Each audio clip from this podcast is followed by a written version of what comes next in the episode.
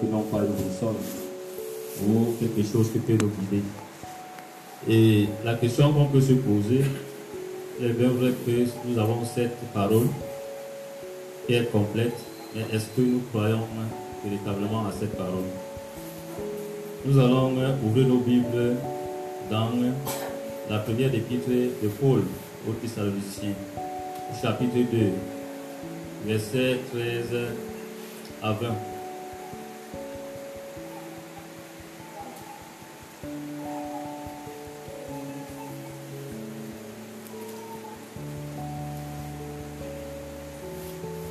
Nous sommes à la page, je vais lire dans la version de Lucien 1910. 1 Thessaloniciens chapitre 2, verset 13 à 20. C'est pourquoi nous rendons continuellement grâce à Dieu de ce recevant la parole de Dieu que nous vous avons fait entendre, vous l'avez reçue non comme la parole des hommes, mais ainsi qu'elle est véritablement comme la parole de Dieu qui agit en vous qui croyez. Car vous, frères, vous êtes devenus les imitateurs des églises de Dieu qui sont en Jésus-Christ dans la Judée, parce que vous aussi, vous avez souffert de la part de vos compatriotes, de vos propres compatriotes, les mêmes mots qu'elles ont souffert de la part des Juifs.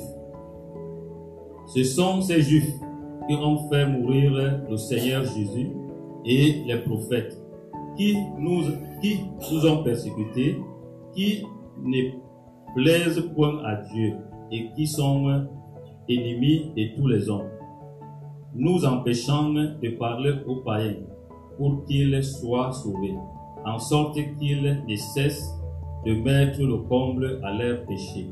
Mais la colère a par les atteindre. Verset 17. Pour nous, frères, après avoir été quelque temps séparés de vous, de corps, mais non de cœur, nous avons eu d'autant plus ardemment le vif désir de vous voir. Aussi, voulions-nous aller vers vous, du moins moi, Paul, une fois, une et même deux fois, mais Satan nous en a empêchés. Qui est, en effet, notre espérance, ou notre joie, ou notre couronne de gloire? C'est, n'est-ce pas vous aussi, devant notre Seigneur Jésus lors de son avènement? Oui, vous êtes notre gloire et notre joie. Amen. Nous allons parcourir huit versets. Nous avons commencé depuis un bon bout de temps de partager dans le livre des Thessaloniciens la première épître de Paul. Ici, en regardant les huit versets, nous voyons que les points sont relevés. Nous remarquons ceux qui agissent parce qu'ils croient à la parole de Dieu et nous regardons ceux qui agissent parce qu'ils ne croient pas à la parole de Dieu. Dans le thème que nous pouvons donner à, cette, à ce partage, l'efficacité de la parole de Dieu pour ceux qui croient. Et dans euh, ces huit versets, nous pouvons les répartir en deux tableaux. Le premier tableau, nous allons voir ceux qui croient à la parole de Dieu et comment cette parole de Dieu agit. Et nous allons aussi voir l'autre tableau pour ceux qui ne croient pas à la parole de Dieu et comment ils se comportent. Et ensemble, nous allons parcourir ces versets. Pour euh, revenir dans le contexte, c'est l'apôtre Paul qui est l'auteur de cette épître. Et nous savons qu'il l'a fait dans cette ville quelques jours, quelques, un mois, trois, semaines seulement. Il a prêché à cet Thessaloniciens et pendant qu'il y était, il y a eu beaucoup de persécutions. Les frères l'ont même fait partir en hâte pour aller vers Béré. Mais cette communauté, on voit que le peu de temps que l'apôtre a passé là-bas avec eux, ils les ont vraiment reçu la parole de Dieu et ils ont été en union avec le Seigneur Jésus-Christ. C'est véritablement les enfants de Dieu à qui l'apôtre Paul s'adresse ici. Donc, quand nous parcourons les versets, le premier verset, il dit, c'est pourquoi nous rendons continuellement grâce à Dieu de ce temps, recevant la parole de Dieu que nous vous avons fait entendre. Vous l'avez reçue non comme la parole des hommes, mais ainsi qu'elle est véritablement comme la parole de Dieu qui agit en vous. Là, dans ton parcours, on note premièrement que l'apôtre Paul ici, c'est la seconde ou la deuxième fois qu'il rend grâce aux Thessaloniciens. Parce que euh, la première action de grâce qu'il donne à ses frères se trouve dans le premier chapitre, verset 2 et 3. Là, il reconnaît leur fermeté, il connaît leur amour agissant et il connaît leur espérance en l'attente de notre Seigneur et Sauveur Jésus-Christ.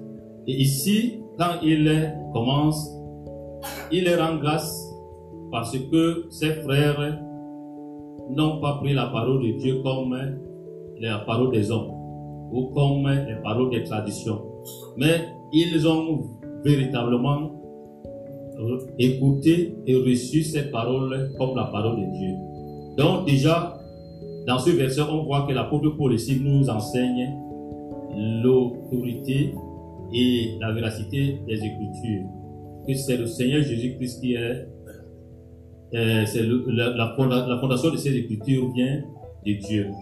Donc, les Thessaloniciens sont encouragés ici par l'apôtre Paul parce que ils ont reçu cette parole, pas comme la parole des hommes, mais comme la parole de Dieu. C'est ça qui fait déjà la différence. Et donc seulement qu'ils ont reçu cette parole comme ça, mais ils croient à cette parole. Parce qu'on peut écouter, mais on ne croit pas. C'est ça qui fait la différence pour celui qui a déjà reçu le Seigneur Jésus-Christ. Mais si on prêche la parole de Dieu et ne croit pas, ça ne peut pas agir. Nous allons voir comment dans l'air et comment cette parole agissait. Donc, ici, les Thessaloniciens qui croient à cette parole et rester fermés dans cette parole amène l'apôtre Paul de reconnaître cela. Et j'ai dit que c'est ici l'une des vérités de l'évangile que l'apôtre donne ici parmi les autres. L'authenticité de la parole de Dieu. Et quand nous regardons au, euh, dans le même verset, il dit qui agit en vous qui croyez? Pour que cette parole soit efficace dans la vie d'un enfant de Dieu, pour que transforme l'être qui a reçu Christ, l'enfant de Dieu qui a reçu Christ, il faut qu'il croie à cette parole. Parce que ici, il mentionne que qui agit en vous qui croyez?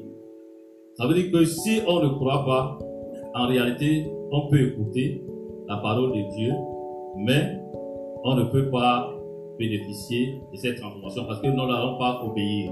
Nous avons vu dans Luc 8 comment le Seigneur Jésus-Christ donne une parole. Il dit allons de l'autre côté de, euh, du lac. Les apôtres ont reçu la parole, mais ils n'ont pas cru à cette parole. Et là, nous savons la suite quand la tempête s'est abattue, ils étaient tous euh, euh, ébranlés. Ici, dans le contexte direct, comment cette parole agit dans la vie des Thessaloniciens? Si nous regardons d'abord dans euh, le chapitre 1, au verset 6 à 10, verset 6 à 10,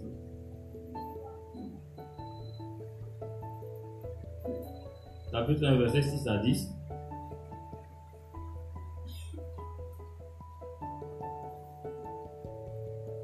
Il dit, et vous-même, vous avez été mes imitateurs et ceux du Seigneur, en recevant la parole au milieu de beaucoup de tribulations avec la joie du Saint-Esprit, en sorte que vous êtes devenus un modèle pour tous les croyants de la Macédoine et de la Caille non seulement en effet, la parole du Seigneur a retenti de chez vous, dans la Macédoine et dans la Caïne, mais votre foi en Dieu s'est fait connaître en tout lieu, de telle manière que nous n'avons pas besoin d'en parler, car on raconte à notre sujet quel succès nous avons eu auprès de vous et comment nous vous, comment vous vous êtes convertis à Dieu en abandonnant les idoles pour servir le Dieu vivant et vrai et pour attendre des cieux son Fils unique, son Fils qu'il a ressuscité des morts. Jésus qui nous délivre de la colère à venir. Déjà, dans ce premier, euh, euh, euh, ce premier verset, dans, cette, dans ce chapitre, on voit que les Thessaloniciens ont reçu la parole de Dieu. Ils ont cru à cette parole de Dieu. Ils ont commencé à faire comme vous voyez l'apôtre Pierre, Paul faisait. Et à travers la parole, pour faire également comme le Seigneur Jésus-Christ. Parce que Paul faisait ce que le Seigneur Jésus-Christ faisait. Et non seulement ça, cette parole, par la puissance du Saint-Esprit, les a amenés à prêcher. Et ils ne sont pas restés avec la vérité qu'ils ont reçue, ils ont commencé à témoigner, c'est-à-dire ils ont commencé à évangéliser les autres.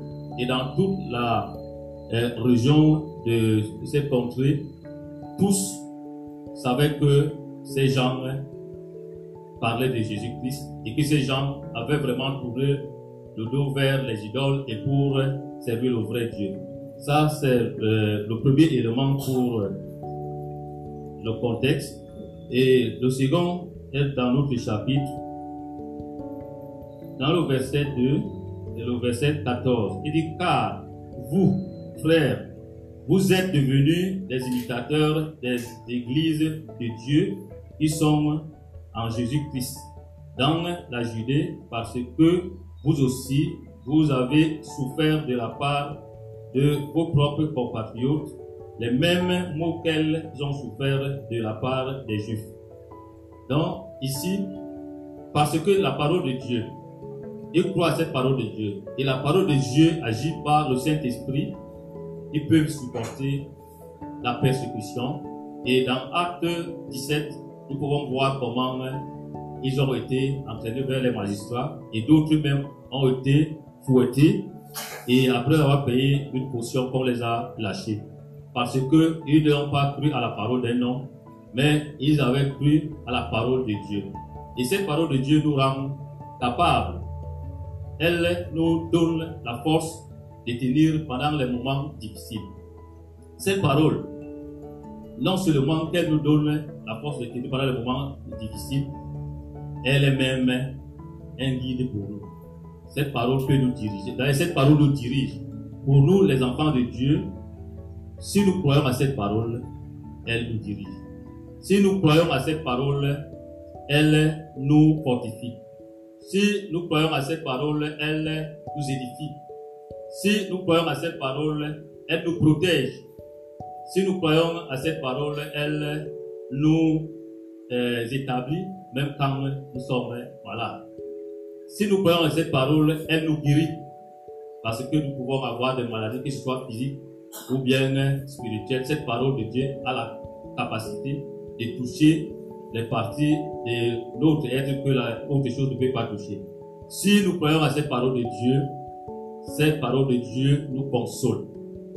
Et cette parole de Dieu nous débarrasse des choses qui ne glorifient pas Dieu. C'est-à-dire, elle nous convainc, elle nous euh, enseigne, elle nous corrige, elle nous explique. Et la seule chose c'est de croire à cette parole.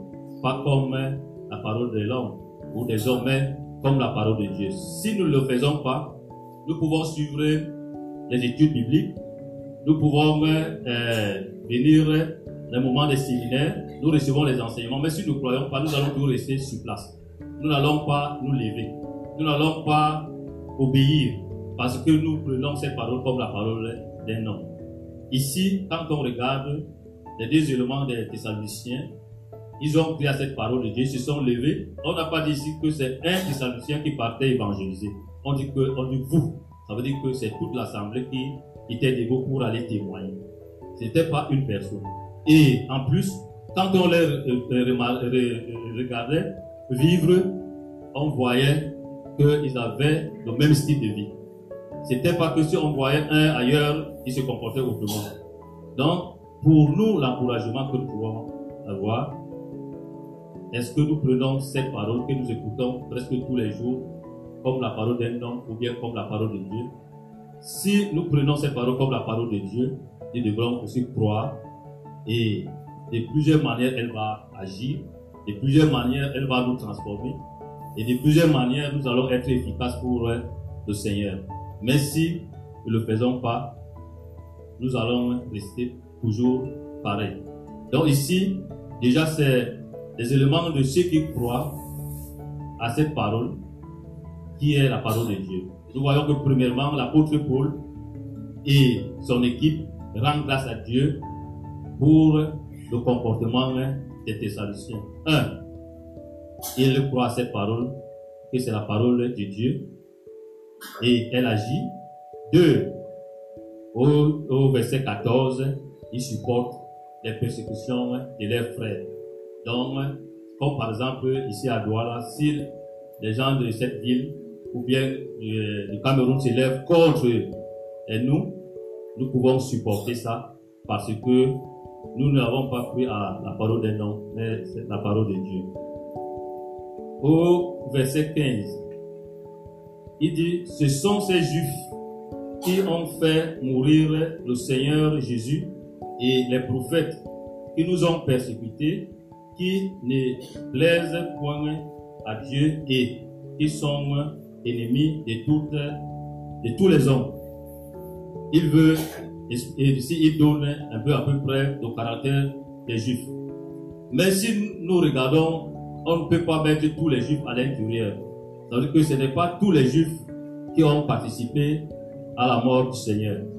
Ici, on va voir effectivement que ce sont les chefs religieux de l'époque. Certains, en réalité, certains même se sont même retirés. Mais la majorité, ce sont ceux qui ont euh, conduit le Seigneur vers les Romains et ont, et ont réclamé la mort du Seigneur. On peut voir ça dans Luc 23, verset 1 à 24 et Luc 34, verset jusqu'à 40. Et les prophètes dans Matthieu 23, verset 37, nous pouvons voir qu'il est témoigné là-bas que ce sont les Juifs qui ont euh, tué aussi les prophètes. Mais nous remarquons que ce n'est pas ces Juifs de cette époque-là, mais sinon ils suivent les voies des premiers qui ont commencé à persécuter les prophètes et arriver même jusqu'à tuer le grand prophète qui est le, Seigneur Jésus-Christ. Nous pouvons voir dans euh, Acte 7, verset 57 et 51 et suivant. Il dit qu'ils ne plaisent point à Dieu et ils sont ennemis de tous les hommes. Parce que le Seigneur dit dans sa parole, dans 2 Pierre, il dit qu'il veut que tous les hommes parviennent au salut. Mais ici, nous voyons les autres qui ne veulent pas que d'autres parviennent au salut. Parce qu'ils empêchent les persécuteurs, les, les prédicateurs de prêcher l'évangile. D'ailleurs, on va voir dans le verset 16. Il dit, nous empêchant de parler aux païens pour qu'ils soient sauvés, en sorte qu'ils ne cessent de mettre le comble à leurs péchés, mais la colère a fini par les atteindre. Il explique. Les Juifs empêche l'apôtre et son équipe et même les autres euh, serviteurs de l'époque d'aller vers les païens pour témoigner Christ et que ces euh, païens fassent la paix avec Dieu. Ils ne veulent pas. Et ce que nous remarquons ici, ceux-ci ne, sont pas sauvés. Ils ne veulent pas que les autres soient sauvés. C'est comme parfois nous pouvons descendre sur le terrain de l'évangélisation. Il y a des gens qui ne sont pas sauvés, mais ils se tiennent à la porte pour empêcher que les autres suivent la parole de Dieu. Ici, les Juifs, dans les évangiles, surtout Matthieu, on voit qu'ils ne veulent pas entrer, mais ils empêchent d'autres d'entrer. Donc ici, c'est ce rôle que les Juifs de l'époque ont continué à pratiquer auprès des prédicateurs de l'époque. Ils n'ont pas voulu que l'apôtre puisse prêcher librement la parole de Dieu. Ils se sont, quand on regarde dans Actes des apôtres, à partir du chapitre 13, chaque fois que l'apôtre arrivait dans une ville, après qu'il ait prêché, quelques jours après, les Juifs venaient pour le chasser. Donc, à partir de Acte 13, on peut voir comment ils se sont manifestés pour empêcher euh, plusieurs fois que l'apôtre puisse prêcher. Mais il dit que qu'ils ne cessent de mettre le comble à leur péché. Et, mais la colère a fini par les atteindre. Parce que par leur péché, ils ne font qu'ajouter péché sur péché. Et pour cela, on dit mais la colère a fini par les atteindre. Il s'agit de quelle colère ici? Ici, si nous regardons sur le plan historique, on peut voir que dans un premier temps, c'était quand ils ont été déportés à Babylone. On peut voir ça dans On peut voir ça dans Ézéchiel 8, verset 1 à 11. Et sur le plan prophétique, on peut voir comment le Seigneur Jésus-Christ a prophétisé que euh, la ville de Jérusalem devait être détruite en, 60, en 70. Cette ville a été détruite. Sur le plan eschatologique, on peut regarder le jugement du Seigneur Jésus quand il viendra après, avant le règne de mille ans. Mais sur le plan euh, euh, théologique, on peut voir ici que tous ceux qui refusent le Seigneur Jésus-Christ, la colère de Dieu demeure sur eux. Et en lisant quelques versets qui vont nous amener à rester dans cette euh, dernière euh, interprétation, lisons Jean 3, versets 18 et 36.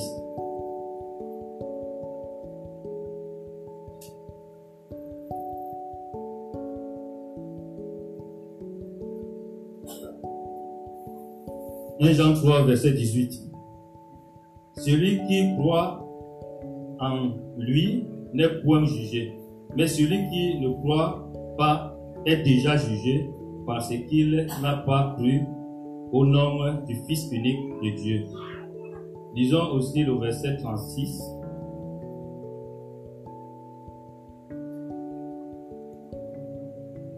Celui qui croit au Fils a la vie éternelle. Celui qui ne croit pas au Fils ne verra point la vie, mais la colère de Dieu demeure sur lui. Si nous restons dans le contexte, il s'agit du salut, on, va voir que la colère qui est question aussi est la colère de non-croyants. Non seulement les juifs qui sont d'abord croyants ici, même tous les hommes qui ne vont pas recevoir Christ. Que tu sois camerounais, que tu sois français, si tu n'as pas reçu Christ, cette colère éternelle demeure sur toi. Donc les Juifs qui pourchassent Paul et son équipe et les autres serviteurs de l'époque en les empêchant de présenter Christ aux autres pour qu'ils soient sauvés et eux-mêmes n'étant pas sauvés, voilà ce qui les attend. Donc la souffrance en enfer éternelle, il ne peut pas s'échapper. Donc, même ici dans la, la salle, si quelqu'un n'a pas encore reçu Christ et qu'il arrive que la mort le prend, il va aller dans cette, il sera dans l'enfer pour souffrir. C'est pour ça qu'il dit ici que a fini par les atteindre. Il le fait comme si c'était déjà arrivé. Donc pour eux, eux c'est déjà scellé. Je n'as pas que c'est déjà arrivé. Au verset 17, nous notons que là, c'est dans le verset 15 et 16, nous avons vu le comportement de ceux qui n'ont pas reçu Christ, comment ils se comportent. Nous avons vu qu'ils empêchent que l'apôtre prêche et ils continuent à persécuter euh, ceux qui prêchent et l'église du Seigneur. Pareil pour les Thessaloniciens, ils ont fait pareil. Dans le verset 17, il dit pour nous, frères, après avoir été quelque temps séparés de vous, de corps, mais non de cœur. Nous avons eu d'autant plus ardemment le vif désir de vous voir, de vous voir. Nous voyons comment quelqu'un avec son équipe, l'apôtre, comment avec son équipe, comment il est dans son cœur, il tient les Thessaloniciens. Nous avons vu dans les versets 1 euh, de ce chapitre à 12 comment il disait qu'il les tient, il est comme leur mère, il est comme leur père. Ici, c'est parce que la parole de Dieu, il croit à cette parole de Dieu. C'est pour ces raisons que dans ses prières, il remercie le Seigneur pour ses Thessaloniciens. Dans leurs prières, ils peuvent les recommander au Seigneur. La, la question que nous pouvons nous poser, quand nous ne sommes pas euh, ensemble le dimanche, est-ce que nous pensons à nos frères ardemment, comme l'apôtre Paul et son équipe? Est-ce que nous avons le but désir de nous retrouver, pas seulement pour se voir, mais pour adorer Dieu ensemble? Est-ce que nous avons même le temps de prier pour certains ou bien de remercier Dieu pour un acte qu'un frère a posé et qui est agréable pour le Seigneur?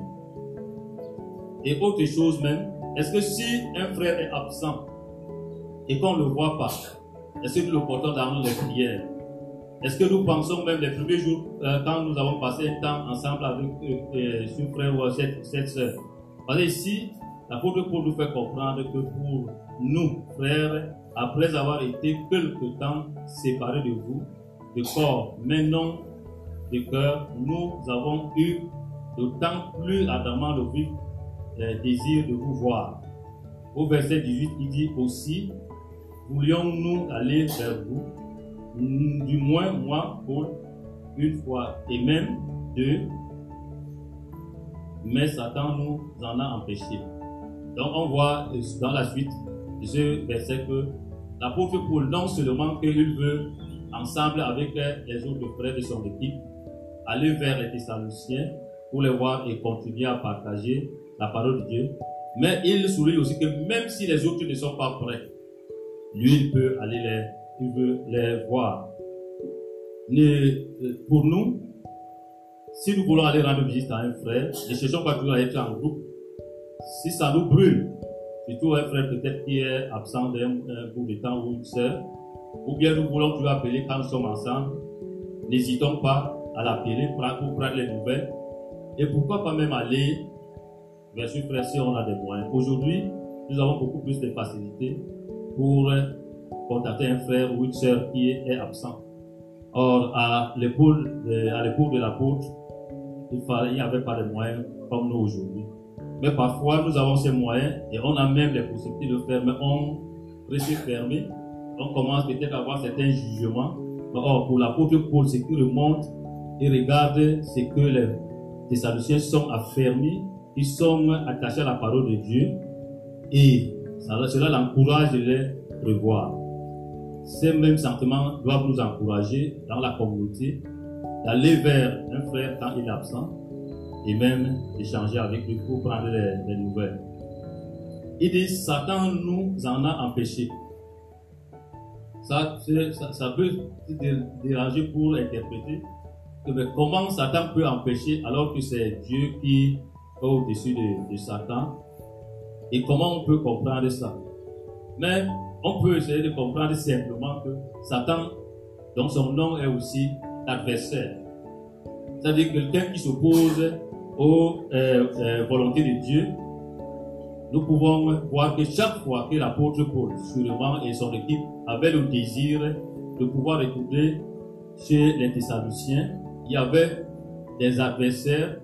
Si nous regardons Acte 17, on voit bien comment il est sorti de cette ville et comment quand il était dans d'autres villes, comment il était maltraité, persécuté? Probablement, les adversaires de ce genre étaient dirigés contre lui par Satan.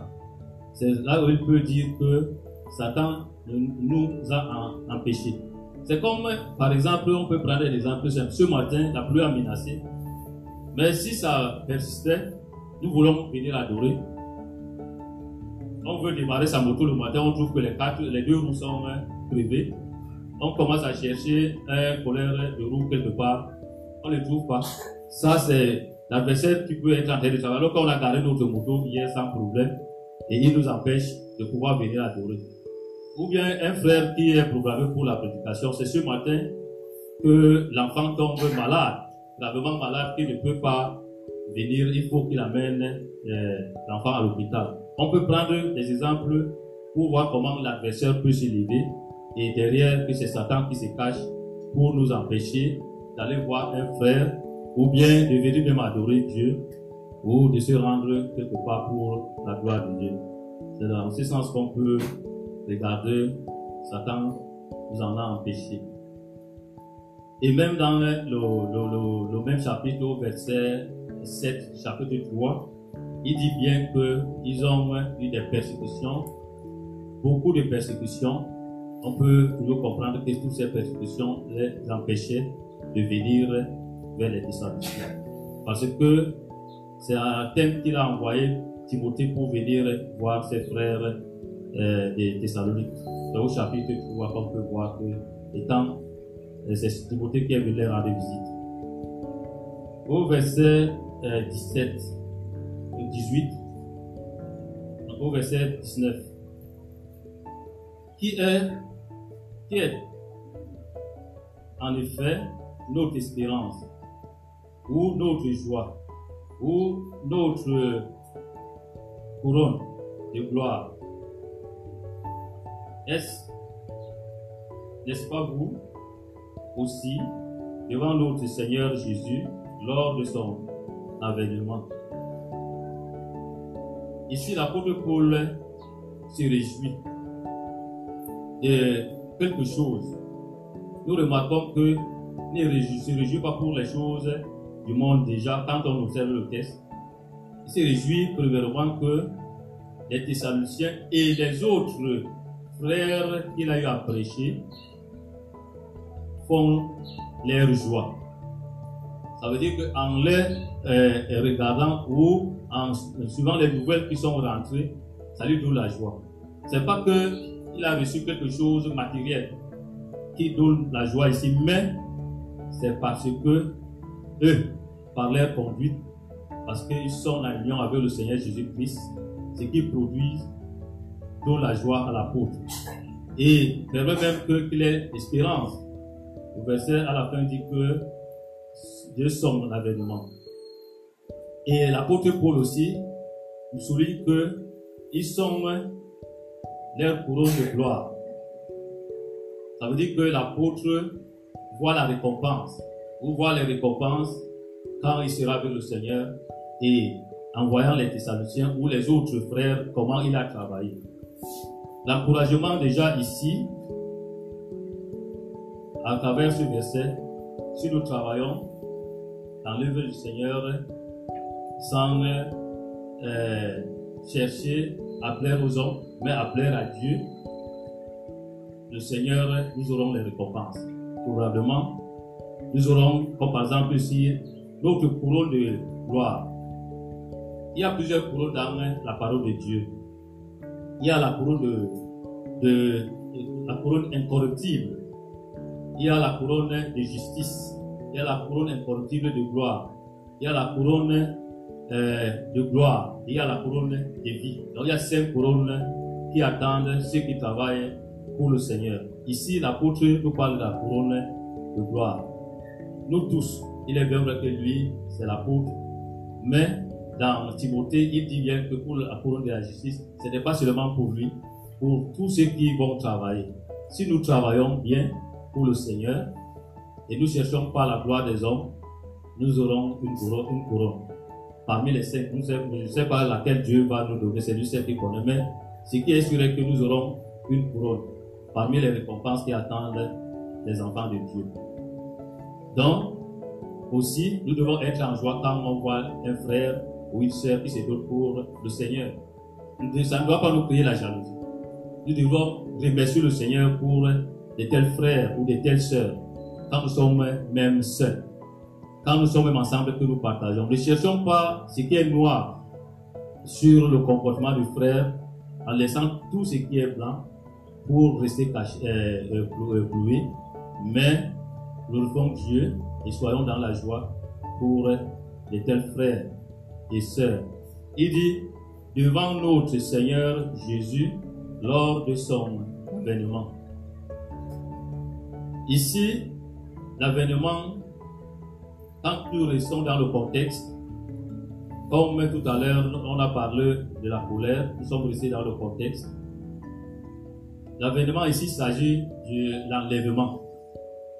Parce que chez les Thessaloniciens, ils avaient ce problème, ils ont posé des problèmes à Paul et Paul leur donnait des réponses parmi lesquelles il voulait savoir si l'enlèvement avait déjà eu lieu, si le Seigneur Jésus était déjà revenu, et, et il les a aussi donné d'autres enseignements pour compléter leur foi. Devant le Seigneur ici, c'est l'enlèvement. Parce que si nous regardons au chapitre 4, verset 13 à 18, on va bien comprendre qu'il s'agit de l'enlèvement, que l'avènement qui est question aussi, c'est l'enlèvement. Et c'est avec le Seigneur, parce que quand nous serons enlevés, avec lui, nous n'allons plus être ailleurs. Nous serons toujours avec lui. Et là, en ce moment, nous pourrons recevoir les récompenses qu'il fait allusion aussi, la couronne de gloire. Et nous pourrons rester toujours dans la joie et la joie et la joie. Au verset 20, il dit, oui, vous êtes notre gloire et notre joie. Donc déjà ici, il y a d'autres choses qu'on ne peut pas voir physiquement, comme par exemple la couronne de gloire, tant que nous sommes sur cette terre. Mais, étant sur cette terre, nous pouvons, quand on voit un frère ou une soeur ou une assemblée qui sert Dieu, nous pouvons être dans la joie. Parce que par leur conduite, ça produit en nous la joie. Ça produit en nous l'honneur. Surtout que si on a travaillé avec euh, les frères. C'est pour qu'on dit oui, vous êtes notre gloire et notre joie. Bien sûr que pour l'apôtre Pierre et Paul, c'est lui qui les a prêchés, qui les a conduits vers le Seigneur. Mais nous n'allons pas, nous, nous aussi, il y a certains que nous conduisons vers le Seigneur, mais il y a d'autres non. Mais le fait que nous les prêchions l'évangile, pour leur croissance, ça doit aussi nous produire la joie.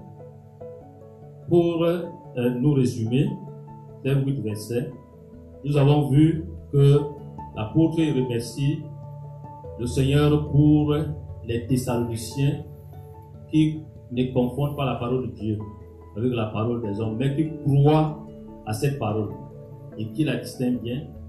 Et nous avons vu comment cette parole de Dieu agit dans leur communauté parce qu'ils croient à cette parole de Dieu. Et nous avons vu comment, quand cette parole agit, comment l'ennemi se déploie aussi pour vous empêcher de continuer à servir le Seigneur.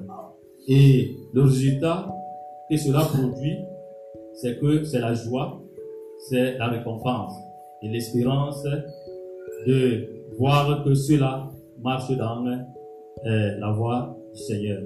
Donc pour nous, de la CMF, nous sommes une jeune communauté qui a aussi la grâce d'avoir la parole de Dieu. Et ce que Dieu attend de nous, c'est de croire cette parole de Dieu. Cette parole de Dieu qui a multiples manières d'agir, va agir au sein de notre communauté, va agir au sein de nos familles, va agir dans nos vies, parce qu'elle a le but de nous transformer.